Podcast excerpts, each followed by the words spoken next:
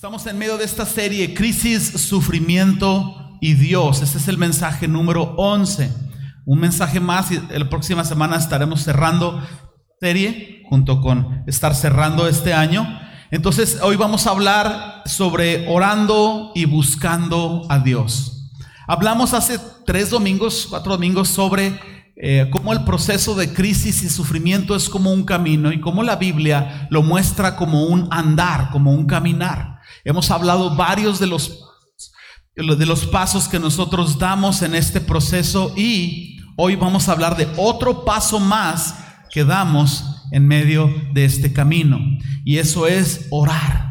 Orar es otra de las partes importantes que nosotros debemos de hacer mientras estamos en medio de todo este proceso de crisis y de sufrimiento. El mensaje de hoy es la parte uno, porque el mensaje era eh, bastante largo, o más bien era muy largo, y entonces yo quise seccionarlo en dos partes porque yo no quiero ser del tipo de predicador que predica una hora y después de los primeros 25 minutos los perdí. Yo, yo soy del pensar de tener algo que se pueda absorber, por eso es la idea de esta verdad central y tan insistente, algo que se pueda absorber para que entonces ustedes lo puedan digerir. La siguiente semana con un resumen o con la verdad central que la retomemos, vamos a conectar este, el mensaje anterior con este y creo que vamos a estar bien. Entonces, orando y buscando a Dios, parte 1. Vamos a hablar de la oración y la oración es importante porque la oración es la forma en como nosotros buscamos respuestas de parte de Dios.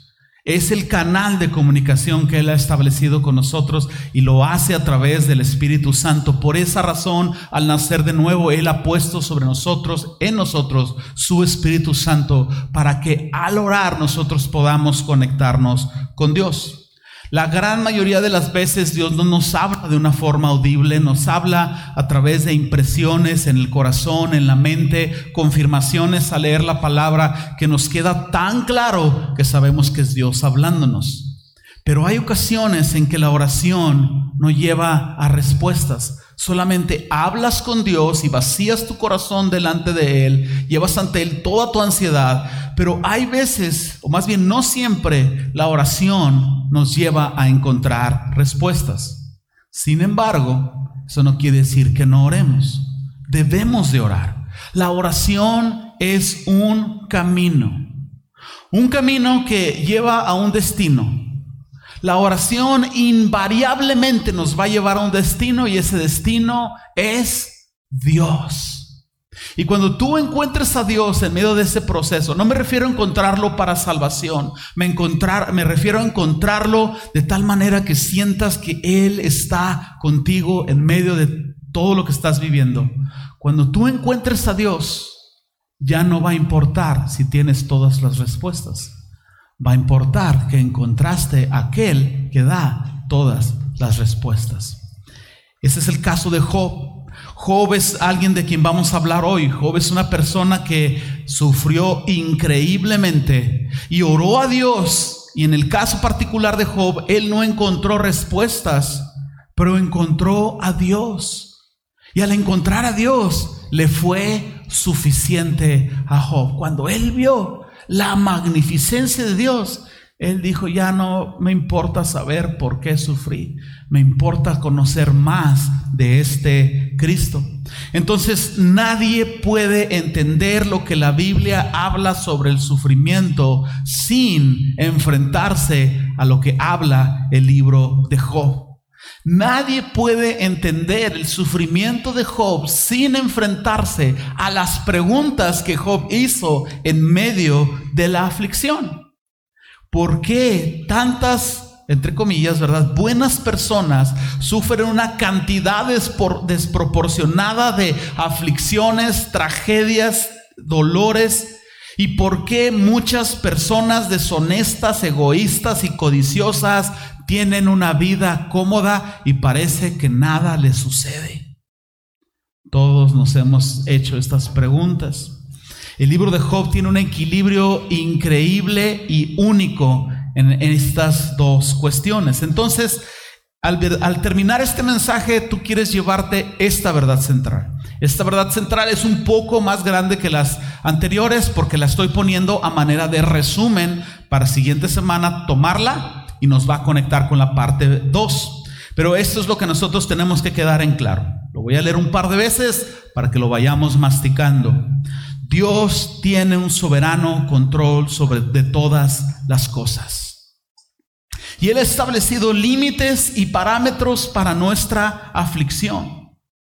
De manera que nunca permitirá que seamos tentados, y la palabra correcta es probados, más allá de lo que nosotros podamos soportar. El Señor permite que seamos probados y afligidos para que al final de ese proceso podamos ser transformados y poder así disfrutar de una relación más plena y más profunda con Dios. Lo voy a volver a repetir. Dios tiene un soberano control sobre todas las cosas. Y Él ha establecido límites para nuestra aflicción. De manera que nunca permitirá que seamos tentados o probados más de lo que nosotros podamos soportar. El Señor permite que seamos probados y afligidos para que al final de ese proceso nosotros podamos ser transformados y poder disfrutar de una relación más profunda y más plena con Dios. De esta verdad no solo lo, extraigo de, un estudio del libro de Job, acompañado de algunos libros que he leído en base al sufrimiento, lo digo en, a manera de testimonio. Mi vida personal no, no ha sido la misma antes y después del sufrimiento. Mi relación con Dios y mi entendimiento de Dios ha sido increíblemente mucho mejor y más profundo. Y he encontrado mucho mayor deleite al encontrar a Dios en los peores y más difíciles momentos de mi vida. Así es de que yo soy el primero que dice amén a esto. Entonces, bueno, a lo que te truje chencha, dice en hebreo, o sea, vamos a abrir las Biblias, a lo que te truje chencha, y vamos a abrir nuestras Biblias en el libro de Job. O pueden este, buscar, abrir sus Biblias y si la abres a la mitad, vas, muy seguramente vas a encontrar los salmos. Bueno, unas hojas atrás vas a encontrar el libro de Job. Vamos a encontrar capítulo 1, versículo 1, y nos vamos a quedar todo este servicio, todo este mensaje ahí en el libro de Job. Vamos a encontrarlo.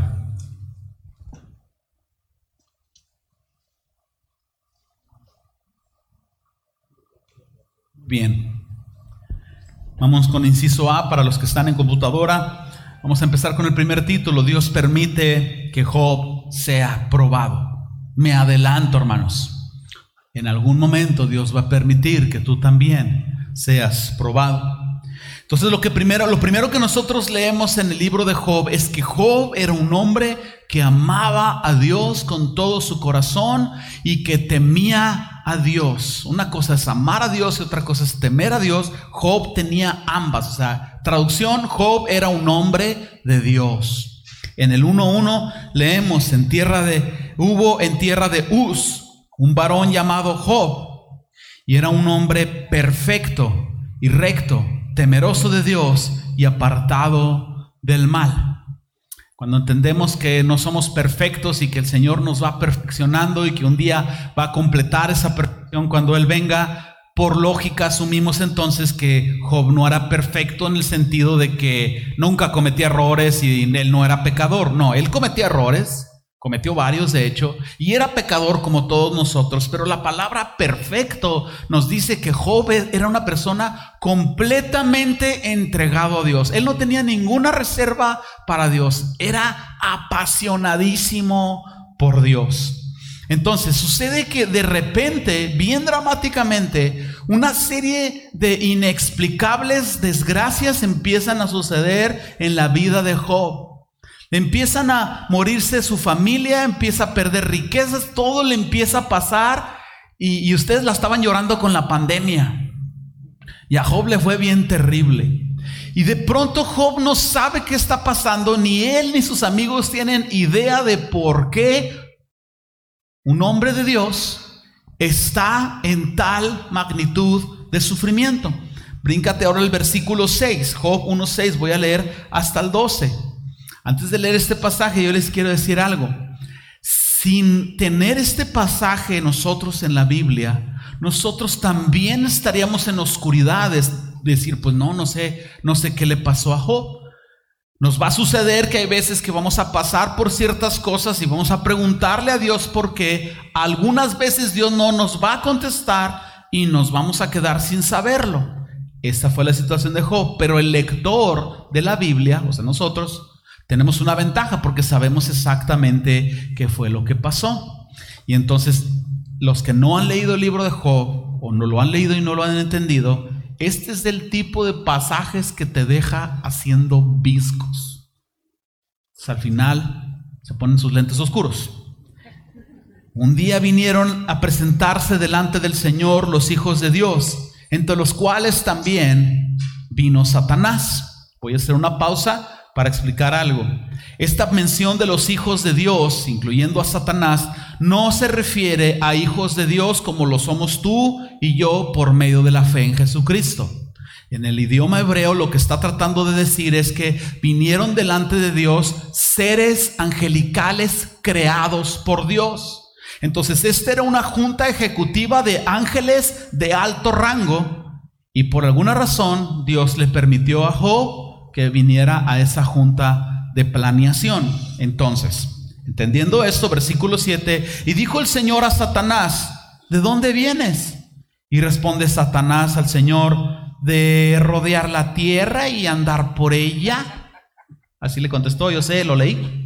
Le da la vuelta, le dijo, ¿Tú crees, voy a hacer una otra pausa, ¿tú crees que el Dios omnipotente, omnisciente, no sabía dónde andaba Satanás y qué estaba haciendo? Si los papás sabemos, nunca engañamos a, nuestros papás, los hijos, sabemos dónde anda el chamaco, ¿ah? Entonces, claro que Dios sabía. Quizás Dios estaba viendo cuando Satanás estaba rodeando a Job echándole el ojo, pero no lo podía tocar. Satanás le contesta de, de, rodear la tierra y de andar por ella. Y el Señor le dijo a Satanás, ¿no has considerado a mi siervo Job, que no hay otro como él en la tierra, varón perfecto y recto, temeroso de Dios y apartado del mal? Y respondiendo Satanás, el Señor le dijo, eh, ¿acaso teme Job a Dios en balde? ¿No le has cercado alrededor? A él y a toda su casa y todo lo que tienes. Es decir, pues, lo tienes protegido, pues cómo no te va a servir y amar. Al trabajo de sus manos has dado bendición y por tanto sus bienes se han aumentado sobre la tierra. Pero extiende ahora tu mano y toca todo lo que tiene y verás si no blasfema contra ti en tu misma presencia. Voy a hacer otra pausa. Satanás le está diciendo a Dios, híjole, pues claro, pues claro que te va a amar, pues eh, tiene una bella esposa, tiene buenos hijos, es millonario, le va súper bien, pues así hasta yo este, amo a Dios, ¿verdad? todas las bendiciones. Y Satanás le dice, quítale todo y vas a ver si no blasfema contra ti. La implicación o el reto de Satanás eh, no era que Job blasfemara tal cual contra Dios, sino lo que implica es que Job dejara de amar a Dios y que Job renunciara a su fe en Dios, que tirara la toalla y dijera, ya no amo, estoy desilusionado con Dios, ya no lo amo, o en base a lo que vivo, Dios no existe. Ese, era el reto de Satanás. Versículo 12, dijo el Señor a Satanás, adelante, he aquí, todo lo que tiene está en tu mano. Fíjate el parámetro que Dios puso. Solamente no pongas tu mano sobre de él. Señor le dijo, todo lo que tiene, se lo puedes, tocar a tu criterio, pero no lo vais a matar. Entonces, Dios tiene parámetros. Cuando Dios permite que algo de mal sucede, nos quedamos enganchados en por qué Dios permite el mal o por qué Dios usa el mal. Pero es tan importante el libro de Job para asimilar y procesar el sufrimiento, porque Dios nos está diciendo que no solo permite el mal para provocar un bien mayor, Dios nos está diciendo no hay eh, perdón, hay parámetros para tu aflicción. No hay carta abierta para que el enemigo haga de ti todo lo que él quiera. Si tú tienes miedo de que Satanás te barra y te haga, él no puede tocarte, lo dijo el propio Satanás. Lo tienes cercado y lo tienes protegido. No lo puedo tocar porque te me viene esto encima. Y entonces el Señor le dice, adelante, te doy chance, permiso que lo toques. Échale ganas. Hay una apuesta en el cielo. Lo que Satanás no sabe, porque está en tinieblas, está entenebrecido, es que Dios es omnisciente y Dios conoce todos los corazones. Dios está en el pasado, presente y futuro al mismo tiempo de todas las personas. Entonces Satanás ignoraba realmente el corazón de Job. Dios sí conocía el corazón de Job. Es bien interesante entonces que esta junta celestial nunca le fue notificado a Job, nunca le llegó el memorándum ni la bitácora de lo que se trató en la junta. A él le llegaron solamente las aflicciones. Ni Job ni sus amigos saben qué es lo que está pasando con todas estas desgracias. Y en todo momento Job lo está ignorando. Yo me pregunto, ¿por qué Dios a través del Espíritu Santo inspiraría a escribir esta junta celestial, esta junta de Dios con los ángeles y este reto de Satanás para probar, tentar y afligir a Job. ¿Por qué? Para ayudarnos a nosotros por misericordia. Job no sabía, va a haber momentos en que tú no sabes, pero hoy tú sabes algo Tú no vas a ser probado, afligido más de lo que puedas soportar. O sea, la intención de Dios no es destruirte y acabar contigo. Créeme, si Dios quisiera acabar contigo, lo haría. Él ya descargó la ira del pecado en Jesús, no lo va a hacer contigo. Entonces, aunque peguemos el grito en el cielo, Él está permitiendo eso para nuestra transformación. Entonces, vamos a considerar algunos detalles particulares de la prueba de Job. El primero de ellos aparece el título aquí en pantalla, Amar a Dios libremente. Desde el inicio Dios creó al hombre con libre voluntad. Lo vimos semanas pasadas. Tú te vas a dar cuenta que el mensaje de hoy es un mensaje que reúne todas las características que hemos venido estudiando por, por semanas. Dios creó hombres y mujeres con libre voluntad, les dio la opción del mal. Sin la opción del mal, el humano sería un robot que ama a Dios porque solamente tiene una opción y es amar a Dios. Pero cuando está la opción del mal, es un gran riesgo, sí. Pero con la opción del mal, Dios puede tener personas que voluntariamente le amen a Él porque se deleitan en él. Entonces, Satanás cree que si Job es privado de sus bendiciones, Job va a dejar de amar a Dios y va a dejar de temer a Dios y va a renunciar a su fe. Pero como dije ahorita, Dios conoce todos los corazones, inclusive Dios es omnisciente, Dios ya estuvo en el futuro, Dios aceptó la propuesta o la apuesta porque Dios sabía que iba a ganar. Él conocía el corazón de Job y sabía que tanto Job podía soportar y entonces Dios le permite a Satanás probarlo. Entonces, hay una sola cosa en la que Satanás, a pesar de su ignorancia, hay una cosa en la que Satanás tenía razón. Hay una gran diferencia entre amar a Dios de dientes para afuera y tener una genuina pasión y devoción por Dios.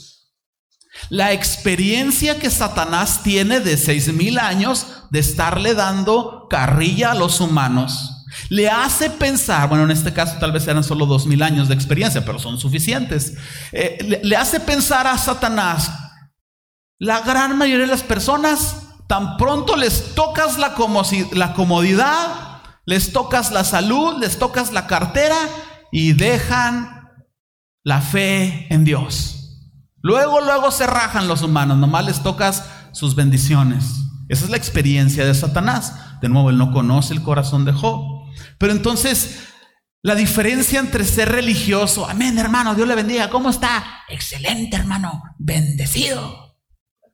Yo puedo ser el super mejor cristiano porque conozco el lenguaje, a las personas. Podemos surfear el cristianismo. Podemos fingir amar a Dios. Mira, nomás cierras los ojos y le haces así en la alabanza. Y aplaudes ahí cuando se acaba el último canto y te vas a ver bien apasionadote. Pero cuando viene la prueba, esta religiosidad externa, esta máscara, sale volando. Y los que perseveran y los que avanzan son únicamente aquellos que genuinamente tienen una devoción por Dios. Entonces, que Dios permita este nivel de aflicción o cualquier nivel de aflicción es un filtro para ti y para Él, para poder saber quiénes son verdaderamente aquellas personas que aman al Señor a pesar de lo que sea. Hablando de la libre voluntad, nadie quiere que una persona te ame por tu dinero. ¿A ti te gustaría que, te amaran solo por tu dinero?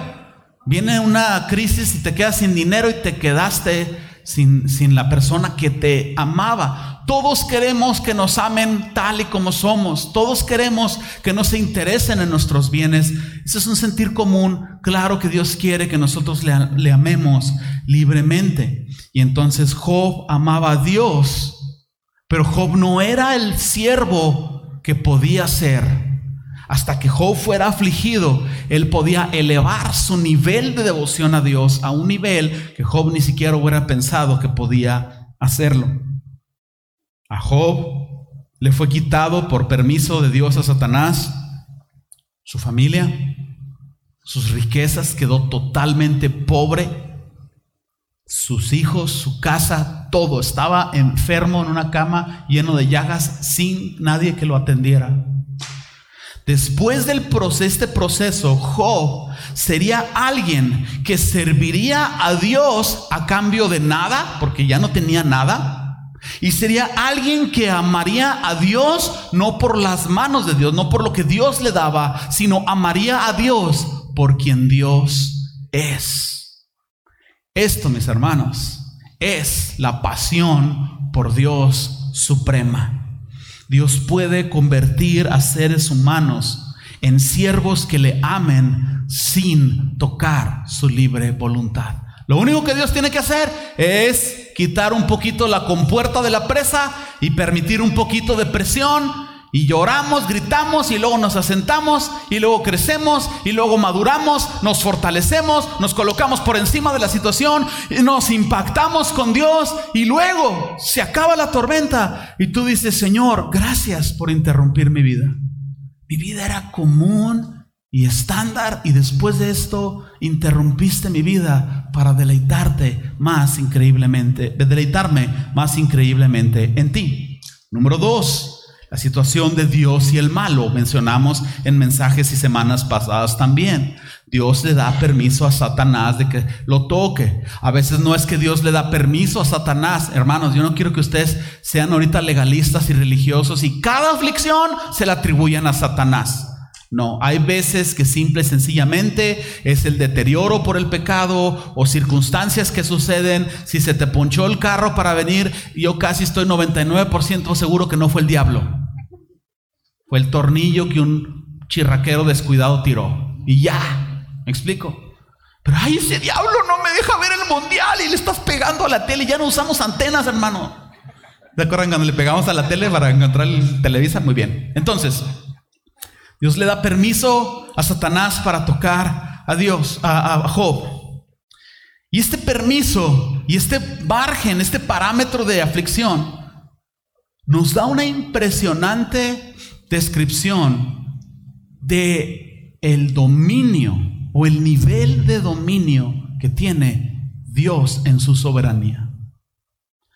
A ese nivel Dios tiene control de todo lo que sucede. Cuando tú estás en aflicción, Dios está apacible en su trono. Nada lo, lo tribula, nada le preocupa. porque Él tiene un control impresionante. Nosotros acá en la tierra estamos llorando y ayunando y clamando y buscándole y es correcto orar, de eso estamos hablando, pero ¿qué pasa cuando el cielo guarda silencio? Nos, llegamos a la inevitable conclusión de que Dios quiere que pasemos por el proceso de aflicción, porque algo quiere tratar con nosotros. Debo dejar en claro que Dios no disfruta nuestro sufrimiento, o sea, eso sería en contra de los atributos de Dios. Dios es amoroso, Dios es misericordioso, y, eso es algo que tú tienes que aprender, iglesia. Un atributo de Dios no va a cancelar el otro o minimizar o neutralizar el otro atributo de Dios. Todos los atributos de Dios funcionan al mismo tiempo y nos cuesta trabajo entenderlo, pero el hecho de que Dios sea soberano y permita esto no quiere decir que Dios no sea misericordioso y que no sea amoroso. Simple y sencillamente quiere decir que Dios es más sabio que nosotros. Entonces la intención de Dios desde un principio no fue el mal y el sufrimiento, lo vimos semanas pasadas. La intención de Dios era una creación buena sin nada de esto, pero el pecado, la entrada del pecado al mundo cambió toda la dinámica y Dios ha iniciado un plan de redención, Dios ha hecho lo increíble, pero ahora Dios en su impresionante control permite y utiliza la aflicción para lograr sus perfectos propósitos. Debido a que el mal y el dolor no son parte del carácter de Dios, podemos nosotros entender que Dios es tan poderoso y tan sabio que usa ese mal para bendecirnos.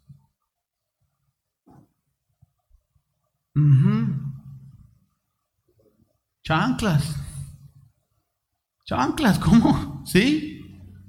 Ese es el Dios al que nosotros servimos. A la luz de lo eterno.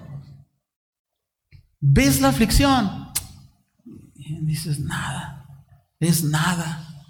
A la luz de la gloria de Dios, dices, híjole, la verdad es que estaba haciendo más escándalo de lo que realmente era.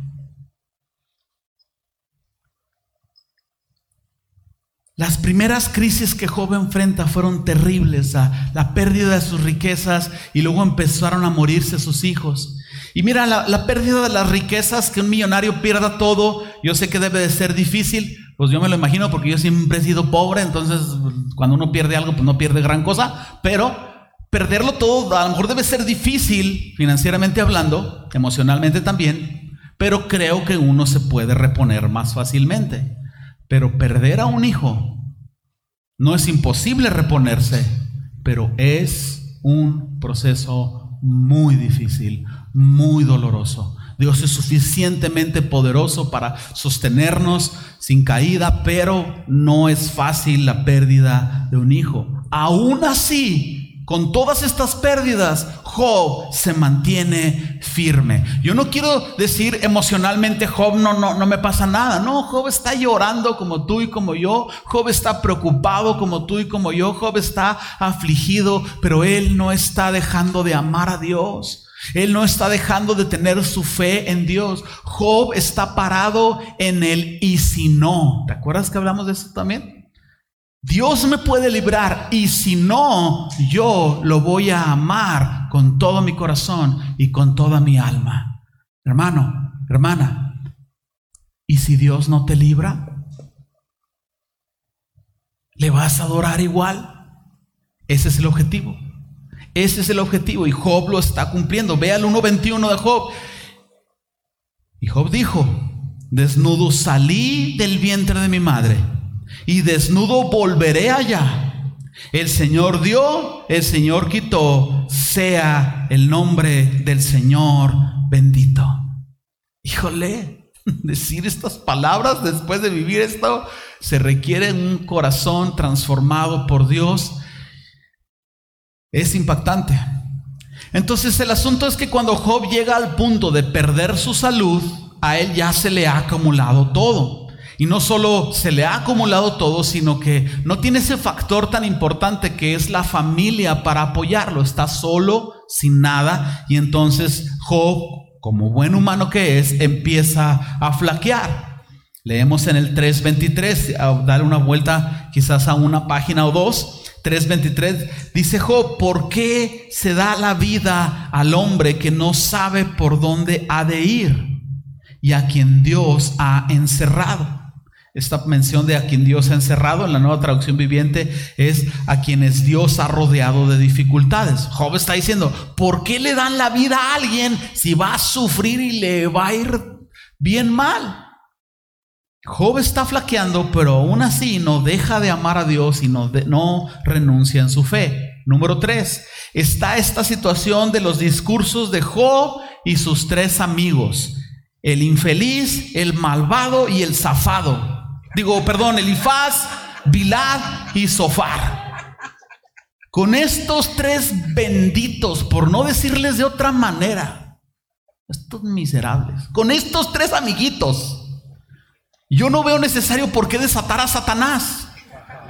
Con estos tipos tenía Job suficiente, infelices, pero bueno, si tú sigues leyendo este, el, el libro de Job, Tú te vas a encontrar con tres largos discursos, tres largas discusiones entre Job y sus amigos. Y ellos están intentando consolarlo. Pero estos hombres religiosos le están dando más duro a Job.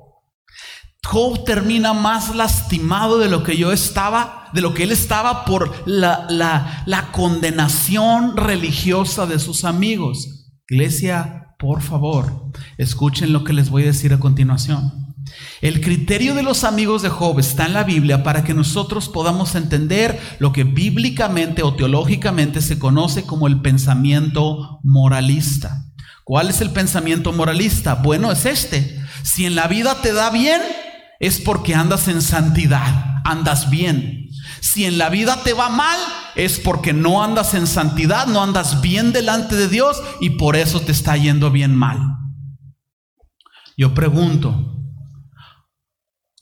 tras leer Job 1.1, que amaba a Dios, temía a Dios, tras escuchar la conversación de Dios en el cielo, ¿no has considerado a mi siervo Job temeroso de mí, esto, el otro, aquello? Yo pregunto, ¿Job estaba en pecado como para que le fuera así de mal? ¿No? Era pecador como tú y como yo. Ahora yo pregunto, somos todos pecadores, lo vimos semanas pasadas también. ¿Por qué no nos va tan mal como deberíamos? La misericordia de Dios es increíble. Si Dios realmente nos tratara conforme a nuestro pecado, mis hermanos, no estaríamos aquí ni siquiera para razonarlo. Entonces el pensamiento moralista es este. Entonces en base al pensamiento moralista, estos consejeros y estos condenadores le dicen a Job, mira, entonces confiesa, arrepiéntete y en cuanto te arrepientas, toda la bendición que te fue robada por el enemigo te va a regresar garantizado. Este es el día de alabanza. Y eso que ando cojo, ¿eh? El cojo saltará.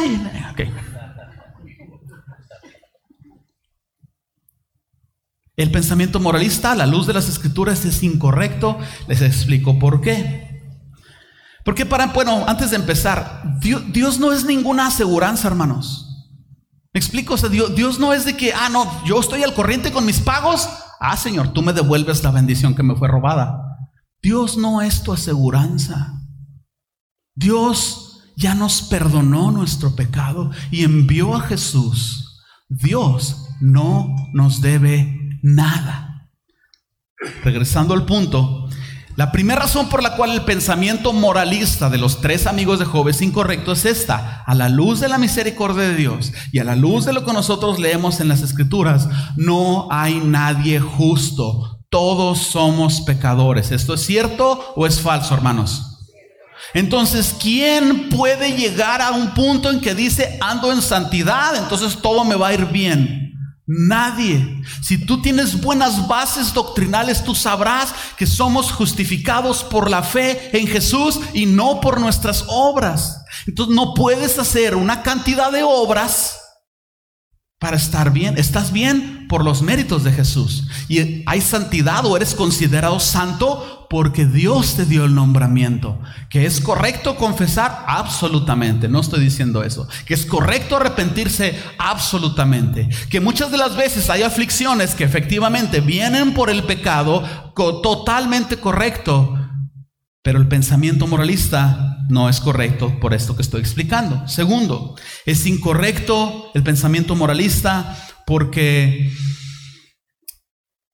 si el hombre se porta bien, entonces Dios le ayuda y si se porta mal, entonces Dios no le ayuda. El pensamiento moralista tiene una base incorrecta porque no tiene relación con el carácter y los atributos de Dios. Dios es misericordioso te portes bien o te portes mal. Lamentaciones nos dice que por la misericordia de Dios no hemos sido consumidos. Porque somos bien tremendos. Al más calvo le arrastra la greña, hermanos. Sin agraviar, es el dicho nada más. Somos bien tremenditos. Y es por su misericordia que Él no nos trata conforme a nuestros pecados. Entonces el pensamiento moralista no tiene correlación con los atributos de Dios. Entonces, ¿qué sucede? Que Job no acepta la condenación de sus amigos. En el 16.2, adelanta unas páginas más adelante, 16.2 de Job. Muchas veces he oído cosas como estas, consoladores molestos sois todos vosotros. O sea, ¿sabes qué? Te voy a sacar del Facebook.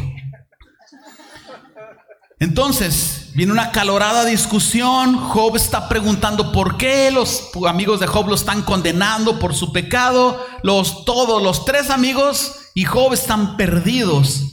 Pero cuando tú sigues leyendo el libro de Job, poco a poco tú te empiezas a dar cuenta del propósito de Dios por el cual Job está pasando por esto.